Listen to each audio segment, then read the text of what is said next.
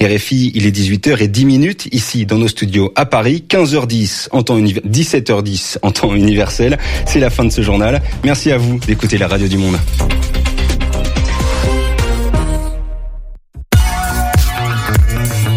Radio G.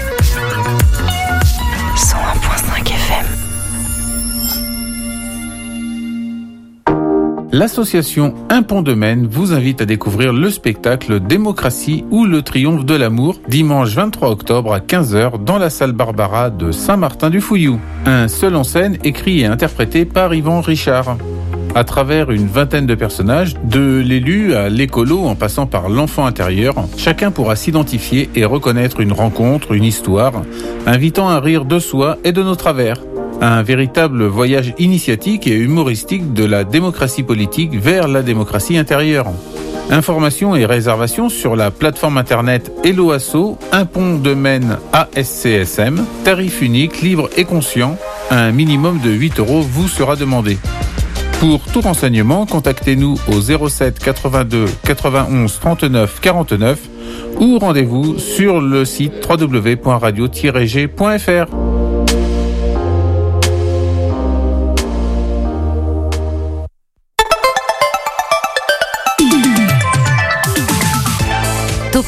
du lundi au jeudi, la quotidienne radio des Angevines et des Angevins avec Pierre Benoît. Et ce soir, on prend de la hauteur, direction Saint-Louis avec nos invités Pierre et Alain. Bonsoir messieurs. Bonsoir. Ah oui, excusez-moi. Bonsoir messieurs. Bonsoir. Bonsoir, c'est bon, on vous entend. Vous avez participé au rallye aérien Toulouse-Saint-Louis du Sénégal et vous allez nous dire pourquoi et comment on devine c'est en avion forcément si c'est un rallye aérien. Bonsoir Julien B. Ah, il faut que tu prennes le micro blanc. Bonsoir. Bonsoir, tu vas bien? Oui, très bien, merci. Et toi, tu vas nous parler d'eau, je crois, d'eau potable. Je vais vous parler d'eau potable ce soir, exactement. Mmh, important, très important. Et ça, c'est une information positive.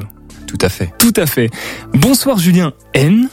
Bonsoir Ah, décidément, c'est bon. Bonsoir Julien N. Bonsoir PB. N pour euh, Niebo Noodles, ah, Niebo Hotel aussi, ça marche. Tu nous diras ce, que, ce qui s'est passé, puisqu'on en avait parlé dans le cadre du GoFest. Et du coup, ça y est, ça s'est passé dans l'hôtel Saint-Julien en plus. Ça et oui, exactement, ça tombait très bien. Julien. Topette sur le 101.5 avec Pierre Benoît. Et bonsoir Nico aussi pour le flash. Le flash de qui? Le flash de... De Nico. De Nico. La culture en juin à la fête en ce lundi avec la belle prestation des Ducs d'Angers et la nomination de Mia Hansen-Love pour le festival premier, premier plan. Mais avant ça... Mise en place du badge pour les déchetteries d'Angers. Devant l'augmentation de 7% de la masse des détritus gérés par les déchetteries d'Angers en 2021, la ville a décidé de mettre en place un système de badge dont devra se munir chaque habitant d'Angers et sa périphérie souhaitant se débarrasser de ses déchets. Cette décision sera effective le 1er janvier 2023. Sont sur la liste des déchetteries euh, d'Avrier, Bouchemen, Cornet, Emmaüs à Saint-Léger de Linière, Montrejunier, Verrières en Anjou, La Baumette à Angers et Saint-Barthélemy d'Anjou. L'accès ne sera pas limité dans un premier temps d'après les élus, mais dès aujourd'hui, il est possible de commander gratuitement son badge sur le site d'Angéloire Métropole. Et le festival Premier Plan a nommé sa présidente de jury pour l'édition 2023 alors que le festival reviendra pour sa 35e édition du 21 au 29 janvier prochain. Il a d'ores et déjà nommé sa présidente de jury. C'est Mia Hansen-Love qui aura l'honneur de présider le jury long métrage. Réalisatrice de plusieurs films, dont Le père de mes enfants présenté à Cannes cette année, elle aura aussi euh, sorti un film en octobre du nom de Un beau matin, avec l'actrice Léa Seydoux en tête d'affiche. À l'occasion de cette nomination, une rétrospective de la réalisatrice est disponible sur le site du festival. Rendez-vous à Cardiff pour les Ducs d'Angers. On en parlait jeudi soir, les Angevins disputaient le deuxième tour de la Continental Cup à domicile ce week-end. Après un tournoi très solide de nos, de nos hockeyeurs angevins, ils se sont qualifiés pour le troisième tour de la Continental Cup en finissant premier de leur groupe. Le rendez-vous est pris donc dans la capitale galloise du 18 au 20 novembre prochain. Mais que se passe-t-il dans le ciel angevin? Serait-ce le retour de l'été, Nico? Ouvrez bien vos oreilles et remettez vos pulls en laine dans le placard. Demain, des températures estivales sont attendues sur Angers avec pas moins de 25 degrés dans l'après-midi. Quant au trafic, à tous ceux qui empruntent le tunnel Avrier-Angers en soirée ou tôt le matin, changez vos itinéraires, il sera fermé toute cette semaine et ce dès ce soir en raison de travaux de maintenance de 19h30 à 7h. Et Nico, tout à l'heure, tu nous parleras d'une jeune chanteuse angevine, je crois. C'est ça. Aujourd'hui, on part à la rencontre de Sally. C'est une artiste angevine qui, vous allez le voir, a plus d'un tour dans son sac. Elle se produit vendredi prochain au Shabada à l'occasion des Inouïs du printemps de Bourges.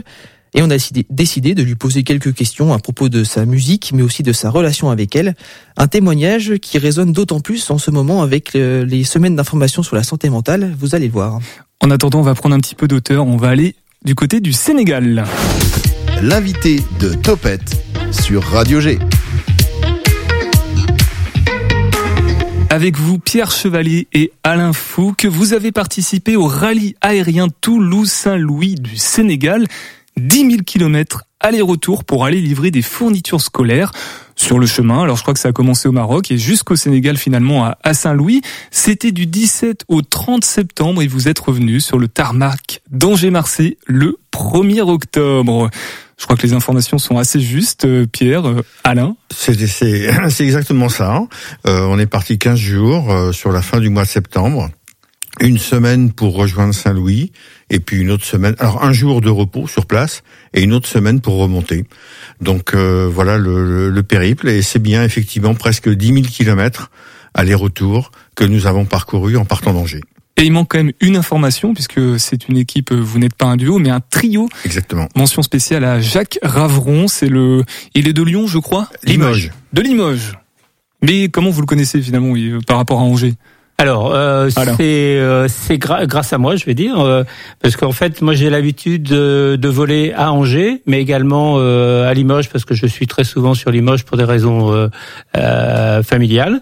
Et c'est là où j'ai connu Jacques, et on a une passion commune, c'est l'aviation, et donc on volait souvent ensemble.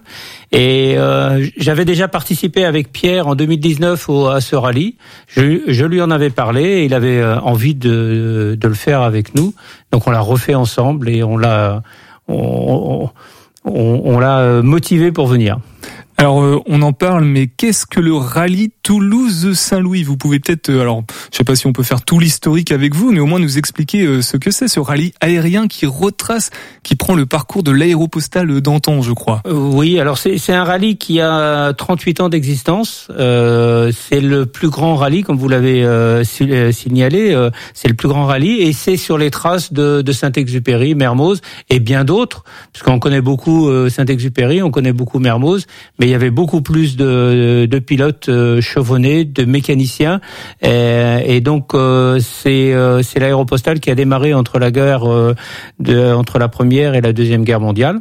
Et c'est en fait c'était pour c'était l'idée de, de l'ATCOR d'utiliser les avions euh, qui euh, qui avaient servi pendant la guerre 14. C'est-à-dire à la fin de la guerre 14, il y avait énormément d'avions qui étaient disponibles et euh, l'ATCOR a eu l'idée de, de les utiliser pour euh, bah, transporter le courrier. Là, on est sur l'aéropostale et sur le rallye du coup Toulouse-Saint-Louis. C'est un rallye euh, aérien. On peut qualifier de caritatif. Euh, c'est un rallye, euh, c'est plus qu'un voyage, c'est un rallye. Donc, ce qui veut dire qu'il y a des épreuves sportive entre guillemets euh, que l'on doit accomplir tout au long du rallye euh, avec une euh, un classement qui est fait à Saint-Louis quand euh, quand on est arrivé à Saint-Louis. Mais viennent se greffer sur chacune des étapes ou sur un certain nombre d'étapes viennent se greffer des initiatives qui sont prises par certains équipages ou par le rallye lui-même qui consiste à avoir un, une démarche, on va dire caritative, solidaire vis-à-vis des populations que l'on va rencontrer à chacune des étapes. Le rallye depuis un certain nombre d'années, je pourrais plus dire exactement depuis combien, mais euh, l'organisation du rallye elle-même utilise les 20 et quelques avions qui partent de Toulouse pour aller jusqu'à Saint-Louis pour mettre dans chaque avion euh, un carton de médicaments qui va être porté donc à l'hôpital de Saint-Louis. Ça, c'est l'organisation, on va dire, du, du, du rallye lui-même. Et puis chaque équipage, nous, on avait une démarche, mais d'autres équipages en ont eu également, consiste soit, nous, c'était d'apporter des fournitures scolaires aux enfants de Tarfaya, Mais il y avait un autre euh, équipage qui s'appelait Vichy Medicare, c'était le nom qui s'était donné, euh, qui avait fait euh, acheminer du matériel médical et qui en acheminé dans son avion également, et qui a formé le jour de repos, le 23 septembre, qui a formé les équipes médicales de l'hôpital de Saint-Louis au traitement du glaucome, qui est un, une maladie des yeux qui entraîne la cécité et qui est assez virulente au Sénégal. On peut faire le parallèle peut-être avec le 4L Trophy euh, au niveau des, des, voitures? Exactement, tout à fait. L'image est tout à fait juste. Est-ce que dans, dans, le studio, euh, Nicolas, Julien euh, B ou Julien N, vous connaissiez l'existence de, de tels rallyes, Nicolas? Alors moi je connaissais je connaissais un petit peu le 4L Trophy, mais alors du coup j'avais une question qui me venait, c'est que le 4L Trophy, moi j'ai toujours vu ça avec des pannes, c'est avec des 4L donc des voitures assez vieilles, etc. Comment on fait quand on tombe en panne avec son avion euh, si, si ça arrive Alors, nos, avions sont également euh, aussi euh, assez vieux parce qu'en fait bon, bon, nombre de nos avions ont 40 ou 50 ans, mais en fait nos, avions c'est des avions légers à quatre places et qui sont soumis à des règles très strictes de, de, de maintenance et, et d'entretien. Donc en fait c'est des avions qui, qui somme toute sont très fiables et il y a assez peu de, de, de problèmes techniques. Julien, toi L'avion, ça te parle oui, je, sais pas si ça me parle. Oui, je, je prends, je prends l'avion quelquefois. Tu connaissais ce, ce type de rallye euh, aérien comme ça? Aérien, non. Je connaissais le 4L Trophy parce qu'il y a notamment un Mixem euh, qui, est, qui, est, de chez nous. Qu'on embrasse d'ailleurs. Qu'on embrasse, on embrasse Maxime, euh, qu'on connaît. Mais moi, la question que je me posais, c'est alors on parle de la démarche caritative, mais c'est aussi une course, un rallye. Vous, est-ce que finalement le, le côté sportif, c'est un prétexte pour amener des fonds ou voilà comment vous l'envisagez en fait euh, bah, concrètement Moi, je pense qu'on pourrait dire que le, le côté rallye, alors euh, sportif entre guillemets, parce que c'est un sport un peu particulier quand même. Euh, c'est pas c'est pas le moteur essentiel euh, de fonctionnement du rallye des équipages, mais aussi de l'organisation. Il y a, euh, je sais plus, une dizaine d'épreuves à peu près qui sont organisées, euh, qui sont des épreuves de repérage. On a une photo, il faut repérer euh, le lieu euh, au sol, et puis chaque équipage apporte sa réponse, et puis il y a un classement qui s'établit à la fin pour lequel euh, je dirais les prix sont sont des prix euh, de type euh, symbolique. Hein. Mmh. C'est la remise d'un bouquin, c'est des choses comme ça. Mais je dirais c'est pas le ce qui ce qui est vraiment le moteur de tout le monde, c'est le voyage, c'est l'aventure. C'est vivre une expérience. Voilà. Et avec quel type de véhicule, du coup, quel type d'avion vous avez pour vivre cette aventure? On a on a compris qu'il était assez vieux cet avion. Oui. Enfin, c'est vieux. Euh. Alors c'est essentiellement soit des des Piper ou des des Cessna. Alors c'est tout pratiquement tout euh, uniquement des avions quatre places. Euh, Piper, Cessna. Il y a aussi des des Robin. Alors Robin, c'est un fabricant français. C'est le, je crois, le seul fabricant français d'avions légers. Voilà. Alors soit c'est des avions euh, avec une structure métallique, soit des comme le Robin des, des avions avec une structure structure bois entoilée, ou il y a aussi des avions un peu plus modernes avec des, des en matériaux composites. Et donc le vôtre, il est de quelle année du coup? Oh le nôtre, il est de 2001. Ah, il est pas si. Euh, il est pas si vieux que ça. Euh, c'est un avion. Alors sa construction est assez récente, 2001, mais il est de conception beaucoup plus ancienne. Euh, il a été fabriqué en 2001, mais de conception beaucoup plus ancienne. Euh, il a, c'est un avion qui doit avoir une quarantaine d'années à peu près de conception. Je, je dis ça euh, de, sans, sans trop avoir l'information exacte et précise. Quoi. Ce que je vous propose, Pierre Alain, c'est de, de parler ensuite de, des fournitures scolaires qui ont été livrées, puisqu'il y avait des, des, partenariats. Mais avant ça, on va faire une, une pause, non pas musicale, mais on va écouter un, un podcast des SISM, ce sont les semaines d'information sur la santé mentale, une série de podcasts pour informer sur le lien entre santé mentale et logement. C'est le thème de cette année. Et ce soir, accompagnement logement du Sésame par Colline. Madame Gillot est la référente du département réhabilitation sociale au sein du Sésame. Dans ce dispositif se trouve le dispositif logement. Ces missions sont là pour accompagner les patients du Sésame qui ont un projet de logement. Le Sésame propose deux manières d'y accéder. Soit directement vers un logement plus autonome, en partenariat avec différents acteurs de la région angevine, soit une étape de transition en hospitalisation à plein temps sur Roche-Loire. Celui-ci est un foyer de post-cure qui se situe au Pont-de-Cé. Cette unité a ouvert en 1976. Elle s'inscrit dans une politique d'insertion de soins. Les patients peuvent y entrer dès leur majorité pour une durée de 3 à 6 mois selon leur autonomie. Roche-Loire se présente comme une grande maison partagée en 10 appartements avec des espaces communs. Une équipe de soignants les accompagne dans leurs soins et dans la vie quotidienne. Dans cette équipe, il y a une médiatrice santé-père. Elle fait participer tous les patients à des ateliers. La pérédance est une notion d'entraide entre les personnes souffrant d'une même pathologie. En tant qu'ancienne patiente, elle partage son vécu, son expérience et son parcours de rétablissement avec les autres patients. Elle favorise la communication entre l'équipe soignante et les résidents. Le patient est co-acteur de son projet. Il est important pour les professionnels de prendre en compte leurs attentes et leurs conditions. Pour les patients, il est essentiel de privilégier l'environnement au logement, comme l'accessibilité au transport, les pharmacies ou centres de soins et un endroit pour faire les courses. Le dispositif logement leur permet de respecter leur choix, d'emménager sur Angers, voire dans la première couronne. La proximité avec la ville contribue à lutter contre un isolement social qui peut être une des conséquences de leur pathologie. Pour les accompagner dans leur logement, l'équipe soignante doit prendre des risques et faire confiance au potentiel du patient. Les soignants cherchent à connaître le plus possible le territoire et les structures d'hébergement extérieur en visitant les lieux. Depuis janvier 2022, un nouveau dispositif expérimental est apparu. C'est le premier en France. Le projet s'appelle Écluse. Il s'adresse à 8 usagers sortant d'une hospitalisation longue qui a pour but l'accompagnement à un logement autonome. Pour découvrir l'ensemble des podcasts des semaines d'information sur la santé mentale, ça se passe sur le site internet de Radio G. 18h10, 19h, Topette avec Pierre Benoît. Nous, nous sommes toujours avec Pierre Chevalier et Alain Fou qui ont participé au rallye aérien Toulouse-Saint-Louis du Sénégal. Rendez-vous bien compte, 10 000 kilomètres aller-retour en, en une quinzaine de jours, on va dire. Et non seulement c'est un rallye, donc une sorte de compétition sportive, et en plus, il y a un volet euh, solidaire puisque le but était aussi de livrer des fournitures scolaires. Alors en l'occurrence, j'ai- perdu le nom de la ville, mais je crois que c'était au Maroc, Pierre. Tarfaya. Tarfaya. Anciennement Cap. Je connais, je connais ni l'un ni l'autre. là, là où Saint-Exupéry était chef d'escale pendant deux ans, en 1927 et 1928. Ah oui. Voilà. C'est une escale mythi- mythique. Non pas mystique. Parle dans le micro Nicolas aussi si tu veux si tu veux parler. Euh, concernant ces fournitures scolaires, vous avez eu qu'un seul point de livraison ou il y en a eu plusieurs sur le parcours?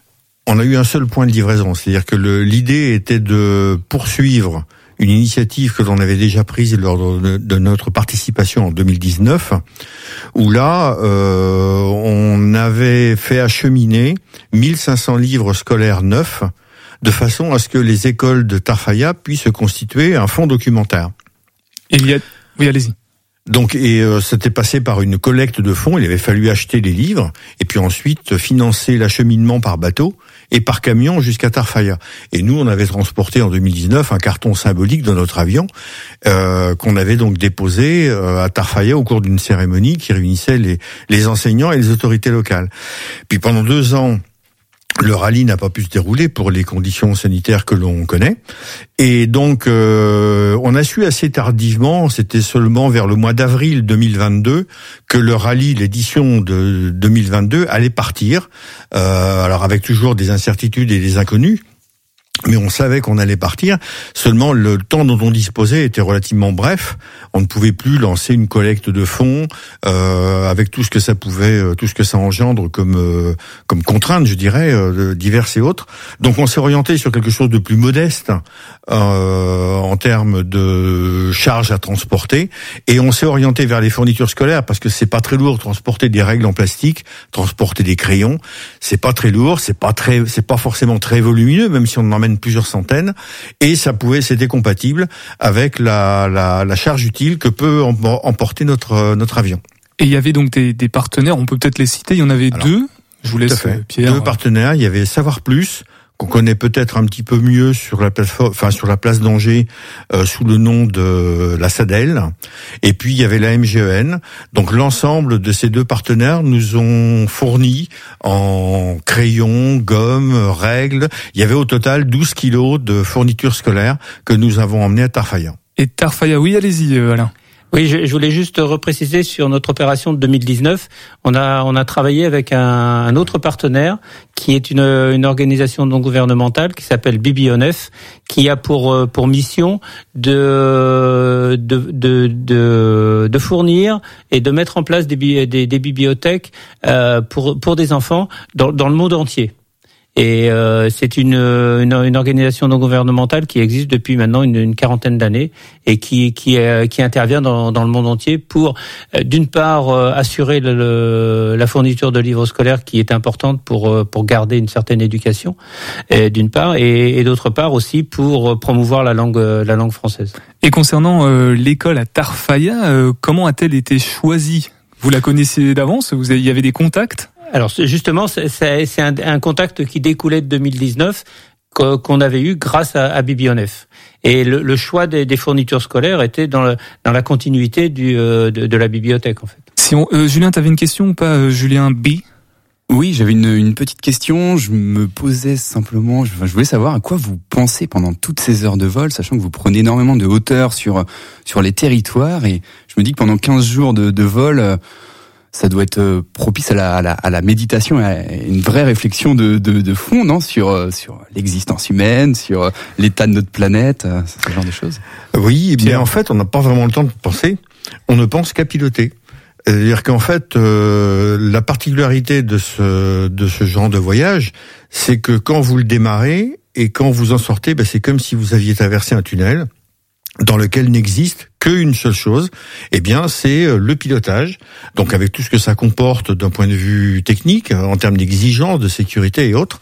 Euh, et le soir à l'hôtel, éventuellement, on peut avoir, je dirais, des pensées qui vont au-delà euh, et qui se raccrochent à ce qu'on a vu en local euh, sur les populations, sur des modes de vie, sur des paysages survolés. Parce que ça, par contre, les paysages survolés, là, oui, on en prend plein les yeux, quoi. Hein. D'un Julien à l'autre, Julien N oui, dans la même continuité, en, en, parlant de ces vols, comment ça se passe concrètement le, le matin Vous vous levez, vous partez pour la pour une journée de vol, et vous arrivez le soir.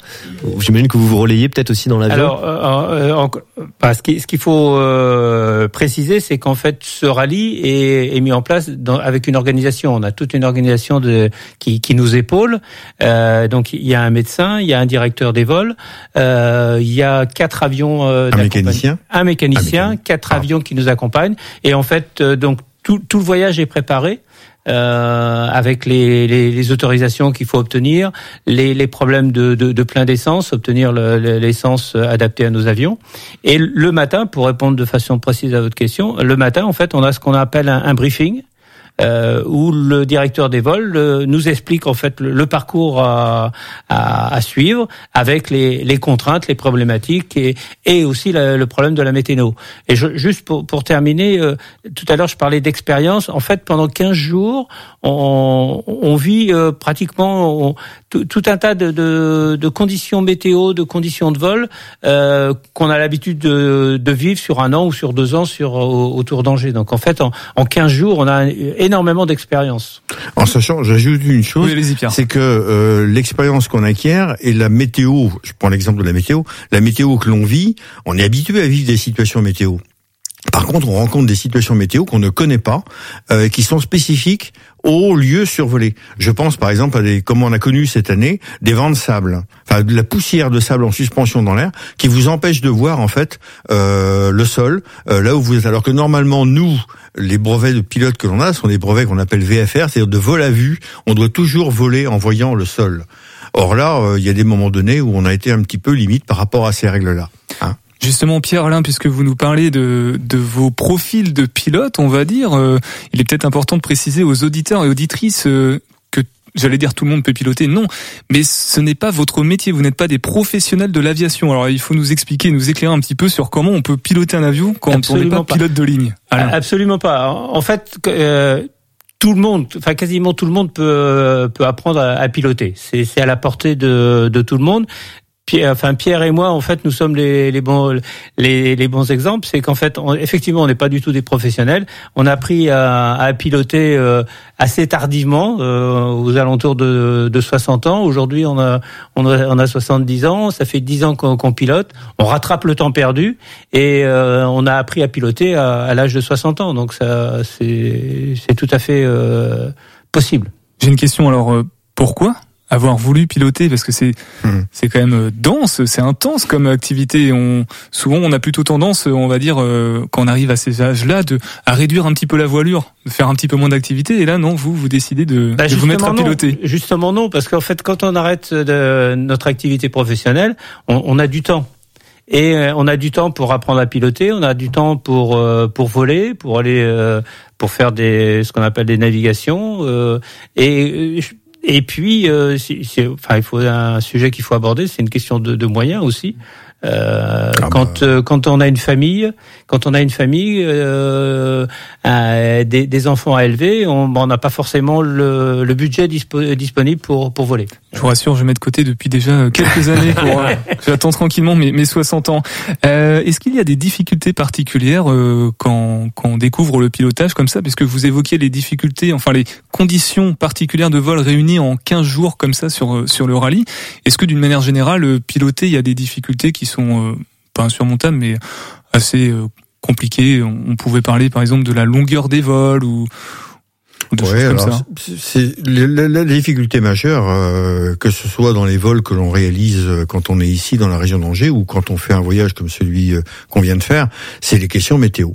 C'est-à-dire que la météo, on a une formation qui ne nous permet pas, comme un pilote de ligne, de voler uniquement aux instruments, c'est-à-dire en ne voyant rien de ce qu'il y a autour de lui. C'est-à-dire qu'un pilote de ligne, il peut piloter dans les nuages, euh, il a les instruments pour le pour faire ça. Nous, on n'a pas la formation. On peut on peut avoir un avion équipé, mais on n'a pas la formation pour exploiter les instruments. Donc c'est pour ça qu'on doit faire du pilotage à vue. Et la grande difficulté à laquelle on peut être confronté, ben, c'est de se retrouver dans une situation où justement on ne voit plus autour de soi et on ne voit plus le sol. Julien N. Est-ce qu'il y a eu justement des moments durant votre périple où vous avez eu peur en vol? Bah peur, moi je dirais pas peur, mais alors d'abord on a un avantage, c'est qu'on vole à trois, on est trois pilotes, donc euh, il y a celui qui est en place gauche, traditionnellement c'est lui qui pilote, il tient le manche. Celui qui est à droite s'occupe plutôt de la radio, de la navigation. Et puis celui qui est derrière, je veux pas dire qu'il se repose, mais enfin il, il, est dans une position plus détendue. Mais quand on est dans des situations difficiles comme ça, les trois faire bloc et puis faire ce qu'il faut pour apporter à celui qui pilote les renseignements dont il a besoin pour gérer au mieux la situation dans laquelle on se trouve confronté. Et si on boucle avec euh, le rallye, du coup, est-ce que vous avez comme ça une histoire ou une zone de turbulence qui a été intense où il y a eu une petite sueur là, qui est une petite goutte qui est qui, a, qui a perlé sur le front? Bah, on a eu une petite sueur euh, quand on est parti de d'Arla euh, au Maroc et qu'on a rejoint Nouadhibou en Mauritanie pour faire euh, refaire le plein de carburant. Et de Nouadhibou, on rejoignait Saint-Louis. Et c'est là où euh, c'est la fameuse journée où on était pris dans la poussière de sable et on a perdu la vue du sol. Il a fallu descendre, descendre, descendre jusqu'à être à 300 pieds du sol. 300 pieds du sol, c'est à peu près 100 mètres. Euh, c'est très bas. Euh, heureusement, on se disait qu'on volait dans des pays où l'altitude euh, maximum n'était pas très élevée, puisqu'on savait que c'était de l'ordre de 3 à 4 mètres. Euh, donc on savait qu'on était dans un environnement... Au niveau des bâtiments? Au niveau des bâtiments et au niveau du relief. Il n'y a pas de relief. À quel, à quel niveau là? Parce que moi j'imagine le, le, le, Maroc là. Euh, ah non mais euh, quand on arrivait sur Nouadhibou, on était en Mauritanie et là vous avez des, des paysages, vous avez des lieux euh, dont le relief maximum est autour de 5 à 10 mètres maximum.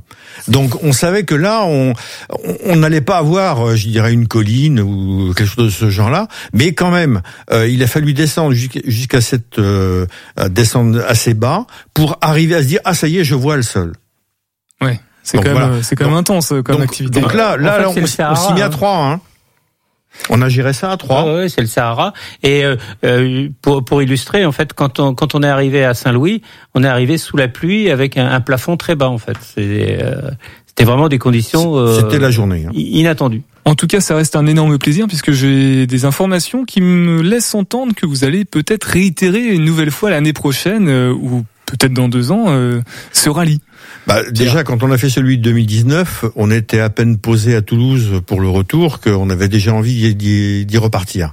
Donc il s'est écoulé deux ans qui nous ont fait un petit peu euh, lambiner, lanterner. Euh, on était très contents de repartir.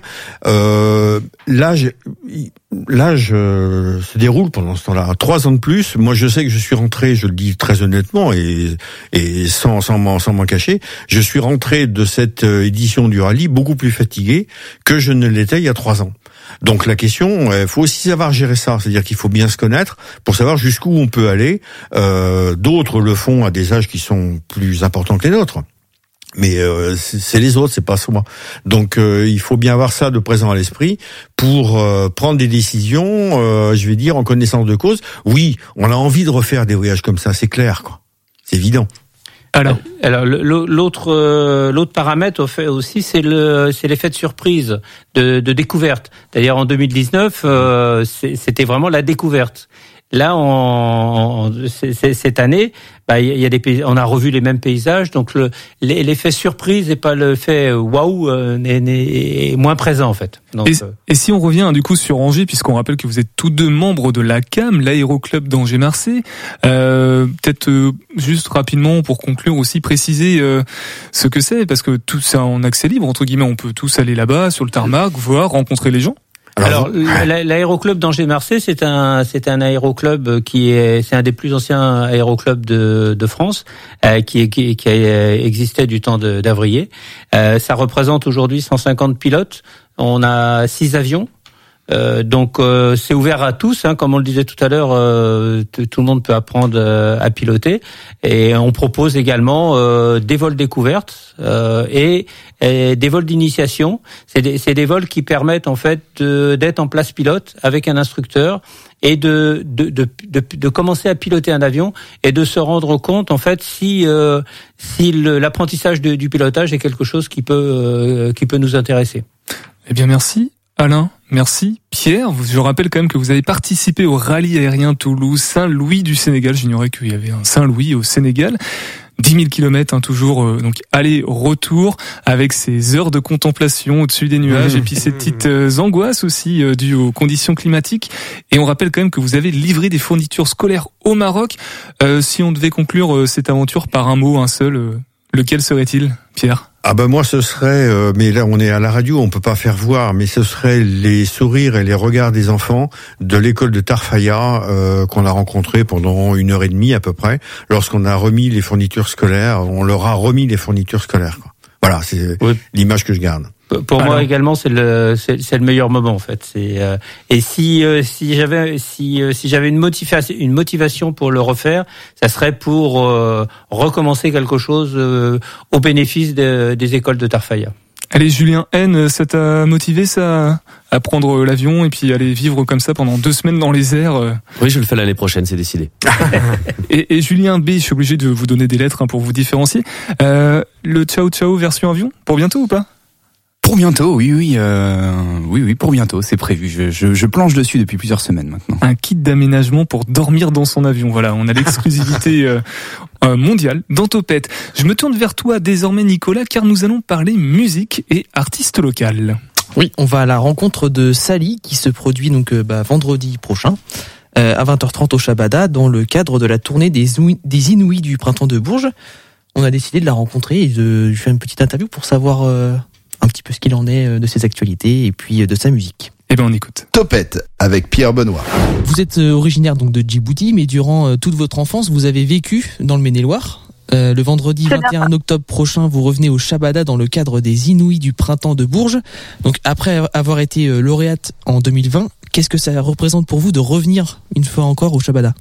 Bah, je suis très contente parce que c'est c'est ma salle préférée au monde. C'est la toute première salle où j'ai fait mon tout premier concert en 2019. Donc là, vous dites que c'est euh, votre salle préférée au monde. Est-ce qu'il y a quelque chose qui fait que vous appréciez tout particulièrement cette salle? Euh, Il y a une ambiance, euh, quelque chose? Bah, complètement, complètement. Et pour le coup, euh, il y a surtout l'équipe aussi derrière. Et puis l'avantage que c'est pas loin euh, de chez moi et que c'est là où mon papa et ma maman sont venus me voir pour la première fois. C'est non, il y a, y a beaucoup d'émotions à chaque fois quand je quand je reviens dans cette salle. Est-ce que vous avez un petit mot pour les lauréats cette année qui passeront euh, à leur tour au Shabada? Eh ben, euh, allez-y, hein, ça va être trop bien. Euh, la salle est vraiment cool et euh, il faut, faut s'amuser et tout est trop trop bien euh, au Shabada. Revenons un petit peu à vous. Ce qui ressort de votre musique, c'est votre éclectisme. Euh, Racontez-nous un peu d'où vient ce mélange des genres qui caractérise euh, bah, si bien votre style en fait. Euh, alors euh, personnellement, euh, je sais que j'ai toujours voulu tester euh, tous les styles et tous les genres possibles euh, de musique, donc ce qui me semblait euh, euh, normal et très important de pouvoir euh, aller chercher partout dans toutes les sonorités différentes, pouvoir explorer des choses et puis même moi ça permet pour le coup de me challenger et, euh, de et d'approfondir aussi mon style. Donc euh, pour moi c'est très important de pouvoir toucher à tout pour euh, au final euh, montrer que la musique c'est propre à nous-mêmes quoi et qu'on n'a pas forcément de style défini au final. Je vous considère un peu comme une aventurière de la musique donc vous vous essayez un petit peu à plein de styles différents. Vous vous catégorisez pas dans un style de musique mais vous, Ah, vous partez du principe que faut explorer des choses quoi. Quand j'ai lu un petit peu votre votre histoire, il y a une inspiration qui a retenu mon attention. C'est euh, Janis Mhm. Joplin. Est-ce que vous pouvez me raconter qu'est-ce qui vous touche chez cette femme euh, qui a qui a quand même marqué l'histoire de la musique? Bah, c'est quelqu'un qui, pour le coup, euh, bah, a une vraie histoire et, euh, et a surtout une vraie voix. Et c'est quelque chose qui m'avait beaucoup touché pour le coup, c'est sa voix euh, un peu cassée. Donc c'est c'est ce timbre de voix si particulier. Est-ce que c'est une inspiration ou est-ce que vous essayez de reproduire ce timbre de voix ou euh, Ah, pas du tout, pas du tout. Pour le coup, euh, c'est quelque chose que j'écoute. J'écoute plein de styles différents, mais je ne m'inspire pas au final de, de, de voix ou autre pour le coup. À 17 ans, vous êtes diagnostiqué bipolaire. Euh, quel rôle va jouer la musique à partir de là dans votre vie? Euh, un sauveur, la musique c'est c'est c'est mon sauveur et euh, et oui c'est tout simplement quelque chose qui m'a qui m'a sorti de de choses très sombres et qui m'a aidé à à remonter la pente. Vous avez décidé de raconter votre vie sans détour et de parler de vos moments euh, de joie aussi bien que vos moments de profonde tristesse. Auriez-vous aimé euh, avoir une, une artiste parlant de ces sujets-là étant plus jeune? Euh, ça a été fait par Kid Cudi qui est pour le coup euh, mon artiste préféré au monde et c'est une des premières personnes à, à en parler librement dans un moment où où c'était pas commun et où ça paraissait même très bizarre d'être en dépression et de devoir en parler dans les chansons. Donc moi c'est vraiment quelqu'un qui pour le coup m'a m'a m'a beaucoup aidé et m'a fait comprendre que il n'y a pas de honte en fait à, à être malade. C'est un message que vous essayez de retransmettre euh, encore aujourd'hui via vos musiques. Grave, grave. Donc on rappelle que vous êtes euh, que vous vous produisez donc vendredi 21 octobre prochain au Shabada. En quelques mots, euh, à quoi ça ressemble euh, Sally sur scène? Eh bien, c'est trop bien, c'est très cool. J'ai maintenant la chance d'avoir euh, deux musiciens, euh, une claviériste, euh, bassiste et un batteur. Donc euh, ça va bouger et ça va être trop cool et, et j'ai trop hâte. Ça va être très très cool. 18h10, 19h, c'est Topette sur Radio G. Et Nicolas, du coup, où peut-on découvrir Sally sur les réseaux sociaux? Alors sur les plateformes musicales, on peut la retrouver sous le nom de Sally, donc S-A-2-L-Y. Et si vous voulez la retrouver sur Instagram, c'est un peu plus compliqué, mais c'est Sweet Chili Sally, donc je l'appelle S-W-E-E-T-C-H-I-L-I S-A-2-L-Y. Je vous invite à aller voir, euh, il y a une petite euh, production euh, Sympa. sympa, voilà. Sympathique. Merci. Et maintenant, on va boire de l'eau, de l'eau potable avec toi, Julien, Julien B.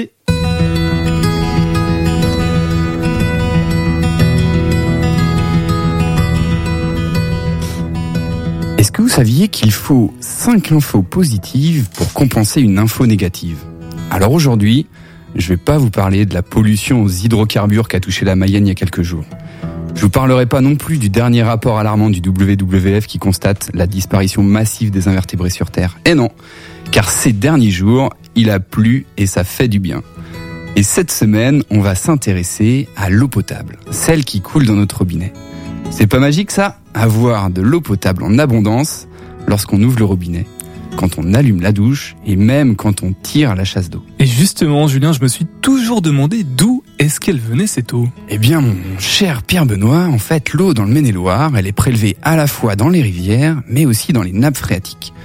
Par exemple, est-ce que vous saviez que l'eau qu'on boit à Angers est prélevée, entre autres, dans la Loire, au niveau des ponts de C Et c'est la même eau qu'on retrouve dans la Loire et dans les nappes phréatiques. Mais pourquoi?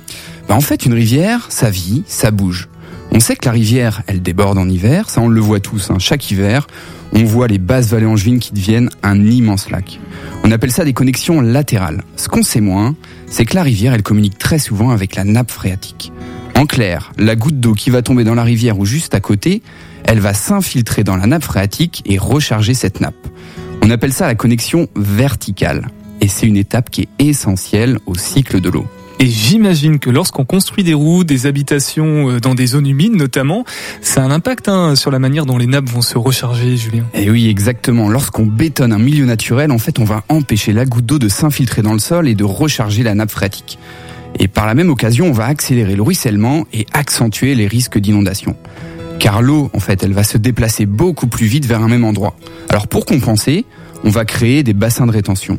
Mais en fait, lorsque ces bassins sont mal conçus ou mal positionnés, eh bien, on peut se retrouver dans des situations catastrophiques. Mais aujourd'hui, c'est fini, on construit plus dans, dans, dans les zones humides, c'est réglementé tout ça Alors oui, effectivement, c'est réglementé, mais il y a des zones constructibles et d'autres qui ne le sont pas. Enfin ça, c'est sur le papier, car en fait, dans les faits, eh bien, on continue de bétonner un peu partout et notamment sur les milieux humides.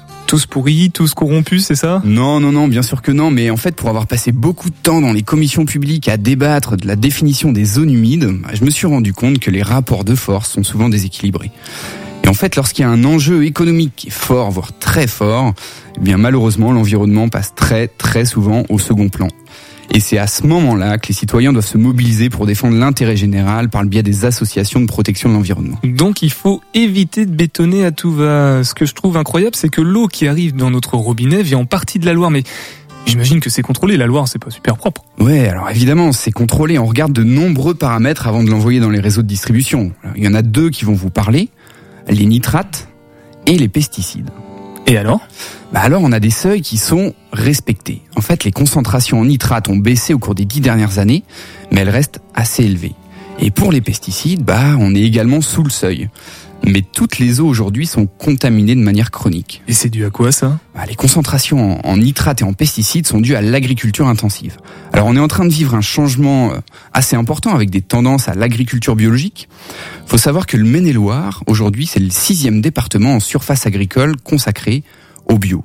Mais ça représente finalement que 10% de la surface totale. Alors il y a encore du chemin à faire. Julien, dis-nous comment on peut faire pour améliorer les choses à notre échelle Eh bien, si on fait le choix de changer euh, nos habitudes d'achat en privilégiant par exemple les productions locales, les circuits courts et le bio, on limitera l'utilisation d'intrants comme les pesticides et on améliorera la qualité de l'eau de notre robinet. En fait, c'est aussi simple que ça. Alors justement, si je reviens sur l'eau potable, ça veut dire qu'aujourd'hui, lorsque je bois de l'eau du robinet, je bois aussi un peu de pesticides. Alors dans des quantités infimes, oui, mais il faut savoir que l'eau du robinet, elle respecte les seuils de potabilisation et cette eau n'a pas d'impact négatif sur notre santé. Surtout que la qualité de l'eau du robinet s'est nettement améliorée durant les dix dernières années. Donc on va dans la bonne direction. Mmh. Ouais, ben sachant ça, moi je vais plutôt boire de l'eau en bouteille, je pense que c'est plus sûr pour ma santé. Alors Pierre Benoît, c'est une excellente idée, surtout si tu souhaites également boire un petit peu de plastique. Car il faut savoir que 80% des eaux en bouteille contiennent des microparticules de plastique. Si on ajoute à cela l'impact de l'emballage, du transport et le fait que les principaux distributeurs d'eau en bouteille assèchent les nappes pour produire toujours plus, eh bien on se retrouve face à l'une des plus belles aberrations de notre société moderne faire venir l'eau plastifiée de l'autre bout de la France alors qu'on a de l'eau potable à notre robinet. Et je vous ai pas encore parlé du prix. Et parce que c'est un coût? Ça coûte combien l'eau du robinet, Julien? Alors l'eau du robinet, ça coûte environ 0,2 centimes du litre contre 20 centimes pour de l'eau en bouteille. En fait, l'eau en bouteille est 100 fois plus chère que l'eau du robinet. C'est pas complètement fou ça? Ouais, mais moi, ce qui me dérange le plus avec l'eau du robinet, c'est, euh, tu sais, cette odeur de chlore. Oui, oui. Alors ça, en fait, c'est dû au traitement. Faut savoir que l'eau qui arrive à notre robinet, elle est traitée. Mais ce qu'il faut savoir aussi, c'est que le chlore, eh bien, ça s'évapore rapidement. Alors si vous attendez un petit peu avant de boire l'eau, ou mieux, si vous la brassez légèrement, vous verrez que le goût de chlore va disparaître. Est-ce qu'on peut encore trouver une eau totalement pure en France, peut-être dans les montagnes Oui, exactement. Alors, il faut s'éloigner aujourd'hui de toute civilisation. Alors, c'est marrant parce que la semaine dernière, je suis allé faire un saut en Tarentaise, dans les Alpes, pas loin de Bourg-Saint-Maurice. Et je suis allé me perdre dans la vallée des glaciers. Et en fait, il y avait mais personne, à part quelques vaches. Et je suis monté à, à 2200 mètres d'altitude après quelques heures de marche. Il commençait à neiger. Et je me suis assis au bord d'une cascade et j'ai rempli ma gourde. Et je pense que l'eau était totalement pure. Elle avait un goût vraiment incroyable. Donc, Julien, si je résume, pour protéger la ressource en eau, on mange local et raisonné, on fait attention à ne pas acheter une maison construite sur une zone humide, on boit de l'eau du robinet et on se fait des petits plaisirs de temps en temps, de temps à autre, en montagne pour aller boire de l'eau pure, à condition qu'il n'y ait pas une bête qui, qui soit morte dans le ruisseau un peu plus haut quand même. tout à fait, il faut toujours monter au-dessus des bêtes pour être sûr que l'eau est bien potable. Mais on n'oublie pas non plus de brancher son cerveau sur du positif, car n'oubliez pas, votre cerveau a besoin de 5 infos positives pour compenser une info négative. Et pour en savoir plus sur la qualité de l'eau du robinet, moi je vous invite à consulter l'excellent site de l'Observatoire de l'eau du Maine-et-Loire, eau-maine-et-loire.fr. Et n'oubliez pas de vous hydrater, c'est bon pour la santé.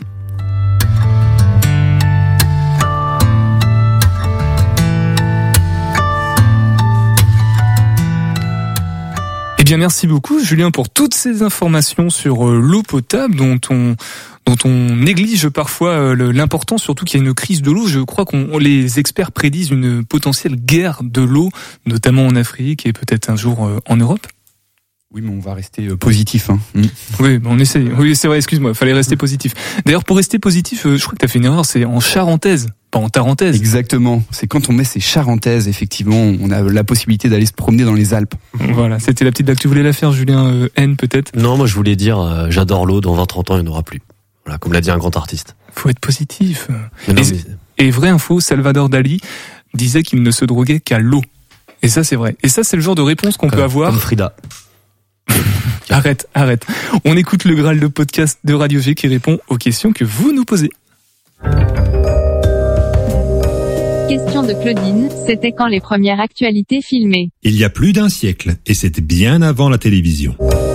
Les premières actualités filmées étaient en fait des courts-métrages de cinéma, diffusés en projection, généralement avant un film. En France, on a le premier journal de ce type qui date de 1895. Il parlait du congrès de photographie à Lyon. À l'époque, il n'y avait pas de son, le cinéma parlant ne datant que des années 30. C'est par un coq chantant que le pâté journal hebdomadaire prend vie en 1909. Suivront, entre autres, les Gaumont Actualités. La couleur arrive, elle, en 1918, l'occasion d'un film sur le défilé victorieux des troupes françaises. Il faudra attendre toutefois 1932 pour que Gaumont Actualité ajoute sa première voix off pour commenter les images. Mais la télévision qui commence à bien s'implanter dans les années 50 sonnera le glas de ce journal sur grand écran. Les derniers magazines Ciné-Gaumont disparaîtront en 1980, laissant 80 ans d'histoire comme autant de témoignages d'une époque révolue. Et vous aussi, posez-nous des questions, les questions au Graal et le Graal, il répondra, on répond vraiment à toutes les questions que vous pouvez nous poser. Moi, j'ai une question et je vais pas la poser au Graal, mais plutôt à Julien N concernant Niobe Hotel, cette représentation. Niebo, Pierre Benoît. Oh, je l'ai pas sous les yeux. Attends, Niebo aussi, je l'avais écrit comme ça. En marqué en plus. On en avait parlé avec Timothée Villain dans le cadre du Go Fest organisé par le KCDN. Et toi, Julien, étant élève au COP, t'as participé à Niebo Hotel, une représentation un peu, hum, comment dire, euh, singulière, hein, puisque ça se passe dans un vrai hôtel, et c'est un petit peu euh, du théâtre euh, privatif, du théâtre plus de la danse que du théâtre. C'est un, un, spectacle singulier, comme tu l'as dit, qui se passe dans un hôtel. C'est vraiment une, une, déambulation en fait. Les, les spectateurs arrivaient, disaient euh, voilà, j'ai pris ma place pour Niveau Hôtel. On leur mettait une petite carte et euh, ils avaient rendez-vous dans une chambre et, et ainsi de suite au fur et à mesure de la déambulation. Et ça s'est bien passé? T'as dansé du coup? J'ai dansé un petit peu. Moi, j'avais une chambre où je dansais, et une autre chambre où je, bon, je peux le dire maintenant, je manipulais une une marionnette.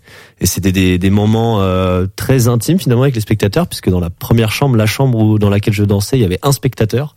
Et assez stressant pour lui parce que il arrivait, il avait trois minutes tout seul dans la chambre avant qu'on arrive, donc il était dans l'inconnu total finalement. Et euh, la deuxième chambre avec la marionnette, c'était des très très beaux moments puisque en fait on racontait la la mort finalement de cette euh, de cette marionnette et c'est son, son dernier jour, sa dernière nuit euh, avant de mourir. Donc c'était des oui des moments pleins d'émotions. Une expérience enrichissante, j'imagine pour toi et tous tes copains. Copines. Ouais, exactement. Bien, bien joué, tous mes copains. On te revoit quand, Julien, dans cette émission, je crois, le jeudi prochain? Oui, et je reviens avec un copain, avec Dylan Roncin, qui va venir nous présenter son film Prodigium, qui sort au cinéma en avant-première le samedi 5 novembre à 10h30 au 400 coups. Voilà pour la petite pub. On est déjà impatient. Allez, on a deux minutes pour remercier Alain et Pierre d'être passé dans, dans cette émission. Euh, des infos pratiques, peut-être pas d'Instagram, mais une page Facebook pour la cam, si on parle de la cam. Pierre. Alors la, cam a une page euh, Facebook et nous on avait créé une page Facebook aussi qui s'appelle S'envoler pour les enfants, euh, qui a comment dire euh, donné des informations tout au long du déroulement du rallye et jusqu'à la remise des, des fournitures. Et ben voilà, l'adresse est prise. Merci Nico. Si on te retrouve demain pour un nouveau flash, merci. Tu veux dire un truc, Nico? Ça ira. Merci à toi aussi, Julien. dans deux semaines, on parle de quoi? On parle d'eau encore? On va parler d'eau et de, de, poissons, probablement.